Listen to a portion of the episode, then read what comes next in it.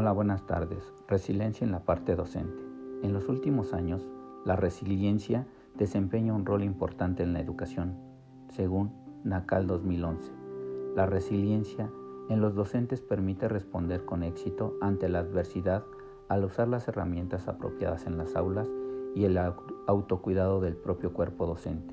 La resiliencia se presenta cuando el personal docente se adapta a diversas situaciones desfavorables presentadas en la escuela, al hacer uso de las características personales que le permiten convertir las limitaciones en fortalezas y así superar las adversidades.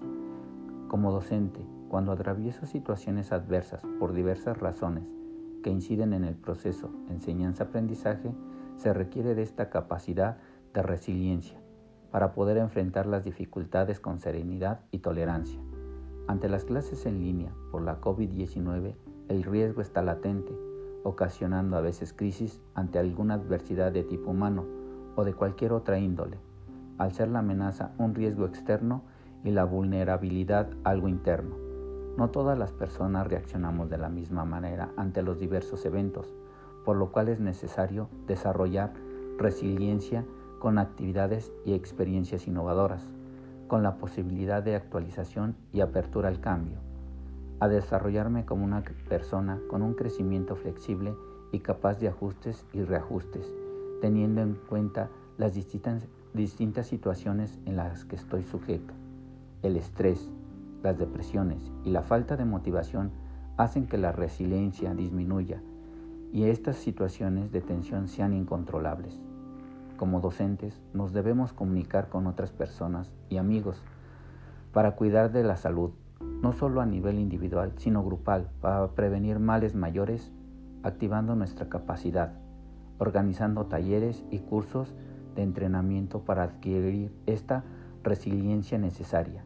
No toda formación debe de ser académica, sino también personal, afectiva y emocional.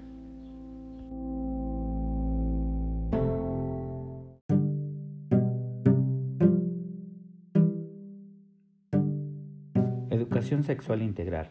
La educación sexual integral es un conjunto de actividades que se realizan para que los estudiantes, de acuerdo a sus edades, aprendan a conocer su propio cuerpo, asumir valores y actitudes responsables relacionadas con la sexualidad, conocer y respetar el derecho a la identidad, la no discriminación y el buen trato. El acceso a información como el cuidado de la salud sexual y reproductiva es un derecho el Estado y las instituciones educativas tienen la obligación de garantizarlo. La educación sexual integral brinda herramientas para que los adolescentes puedan expresar sus emociones y sentimientos, decidir con libertad y responsabilidad cuándo iniciar sus relaciones sexuales y con quién, evitar embarazos no deseados e infecciones de transmisión sexual, conocer el derecho de las adolescentes embarazadas a seguir estudiando, respetar la diversidad sexual y rechazar toda forma de discriminación. Construir un análisis crítico sobre los mensajes cotidianos sobre la sexualidad. Saber a quién acudir en caso de violencia sexual. Con respecto a la sexualidad, la condición del ser humano, que incluyen los aspectos económicos, sociales y biológicos, las desigualdades en los roles con la pareja son formar parte de un grupo social, no estar conforme con sus cuerpos. Esto con el tiempo genera violencia de género.